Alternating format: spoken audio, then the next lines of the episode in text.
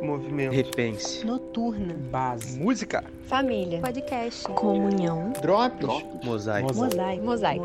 Mosaico. Fala pessoal, beleza? Como vocês estão? Tudo bem? Tem um tempinho já que a gente não se fala e não sei se alguns de vocês lembram, mas a gente estava numa, numa série sobre, sobre os arrais, mas não vou falar sobre ela hoje, vou dar um, uma congelada aí para falar sobre um, um assunto que tocou muito no meu coração há pouco tempo atrás, que que tá lá em Efésios, que vai ser a leitura de hoje, vai começar lá em Efésios, capítulo 4, 1 e 2, que diz o seguinte: Como prisioneiro no Senhor, rogo-lhes que vivam de maneira digna da vocação que receberam. Sejam completamente humildes e dóceis, e sejam pacientes, suportando uns aos outros com amor. Paulo aqui, ele tá falando sobre uma vocação. E que vocação seria essa? Bom, se a gente voltar um pouquinho lá em Efésios 3, é, no versículo. Logo no início do capítulo, Paulo fala sobre o mistério que foi dado a ele. E aqui ele não está falando sobre um mistério no sentido de ser tipo um suspense que a gente vê na Netflix. Mas o mistério aqui é algo que foi revelado a uma pessoa antes para que ela pudesse é, comunicar a todas as outras. E esse mistério que Paulo estava falando aqui no versículo 3, no capítulo 3, é, falava sobre o corpo de Cristo, do qual agora os gentios eram chamados de cordeiros. Basicamente a igreja. Paulo estava falando aqui sobre a igreja. E para isso que a gente foi chamado, para cumprir essa vocação, para sermos parte de um novo reino. E Paulo ele diz aqui qual é a chave para a gente alcançar essa união. A chave na verdade é bem simples se a gente estiver com Cristo, já que ele entende disso como ninguém. É o amor. E ninguém melhor do que o próprio amor para entender o amor, não é mesmo?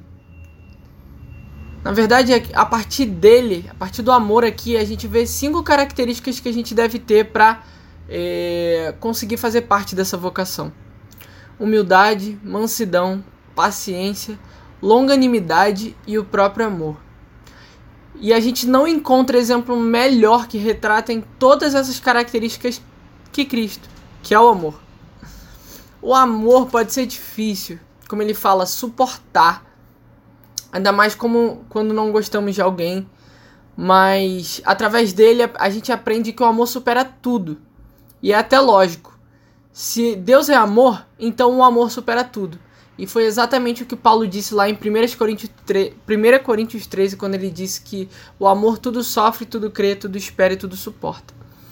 Então, com amor, nós somos capazes de viver em perfeita harmonia em corpo. Como diz a música, somos corpo assim bem ajustados, totalmente ligados, unidos, vivendo em amor. É isso que Deus quer para nós. É, era esse mistério que foi revelado a Paulo lá em Efésios 3 e ele tá falando sobre isso aqui de novo em Efésios 4. Eu acho legal essa forma de Paulo falar sobre um corpo, né? Porque num corpo cada parte, cada membro tem uma função diferente. E cada coisa funciona numa eficácia que só Deus é capaz, seria capaz de fazer uma coisa dessa. E a gente logo percebe quando há algum, algum desajuste, quando há algo de diferente.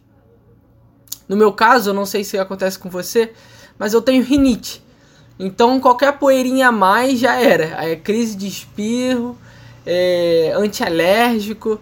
E no nosso caso, como a igreja, o nosso antialérgico é o amor. O amor é a cura pra gente suportar tudo que a gente é, acha de diferente ou tudo que a gente. qualquer obstáculo que a gente enfrenta. Para que a gente continue unidos vivendo no mesmo propósito. E algo que ajudou a encher o meu coração para falar sobre esse tema foi um, um documentário da Netflix chamado Mission Control, que fala sobre como eram as, alas, as salas de controle do projeto Apollo, que é, foi aquele projeto de várias missões espaciais em que o homem, em uma delas, foi a Lua, no, na Apollo 11. Só que antes do homem ir à Lua e pousar lá de fato, é, tiveram várias outras idas, no caso 10 idas, para que foram feit fossem feitos testes para o desenvolvimento ocorrer ao ponto do homem conseguir pousar na Lua de fato. E em uma delas é, foram feita, foi feita um, um teste de órbita na Lua. Foi a primeira vez que o homem entrou em órbita na Lua. E na primeira vez que o homem conseguiu ficar em órbita na Lua e ver a Terra de lá, quando a partir do momento que ele conseguiu dar a volta, é, houve um momento que eu nem sabia que existia, fiquei sabendo nesse documentário, que de fato inundou meu coração. O astronauta, a primeira fala dele, a partir do momento em que ele começa a ver a Terra da Lua, é, sendo transmitido aquilo para toda a sala de controle, até tra transmitido na TV, foi a leitura de Gênesis 1 inteiro. E todos os astronautas que apareceram no documentário, todos presentes na sala de missão, falaram que não havia roteiro mais perfeito que aquele, vendo a Terra surgindo com as escrituras sagradas. E eu penso quando a gente estiver junto, podendo desfrutar disso tudo, vivendo é, em um momento que a gente não vai precisar falar nada, a gente vai precisar ficar em silêncio e contemplar a presença de Deus e contemplar as criações dele. Porque é para isso que fomos criados. Fomos criados para vivermos em comunhão, fomos criados para sermos igreja, para assumirmos a identidade de filhos e como filhos viver uma comunidade em que ele é o rei, ele é a autoridade acima de todos nós. E isso vai ser simplesmente indescritível. É... Era isso que eu queria trazer hoje, gente. Espero que essa mensagem tenha falado ao coração de vocês tanto quanto falou ao meu e que a gente nunca se esqueça de que o amor é a chave para que a gente possa suportar qualquer problema e que a gente sempre tenha isso em mente. Valeu, até a próxima.